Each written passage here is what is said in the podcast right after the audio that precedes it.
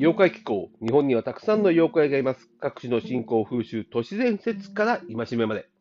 その妖怪の姿を無理やり見ようとするのが妖怪気候です。本日は12月25日、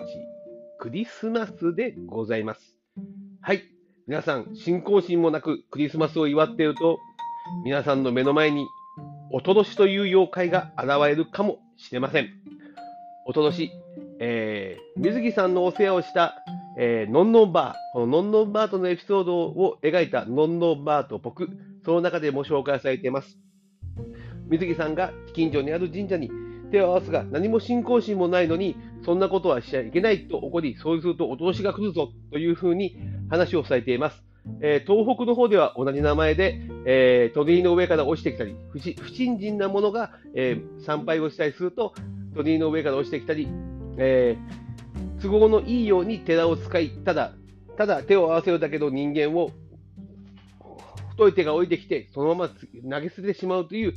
ものが現れます。えこれは創作ではないかという言ってますが、えー信仰心もなく、ただ頼るだけだけでは、えー、何も成し遂げられないということを表した戒めではないかと思います。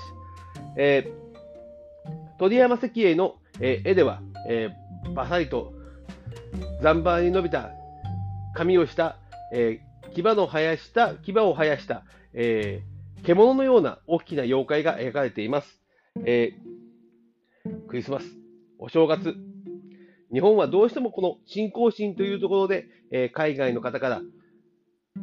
ふっと首をかしがえることがあります、えー、仏教なのか神道なのかキリスト教なのか。一切何もわからない。それが海外の人たちの感想のようであります。えー、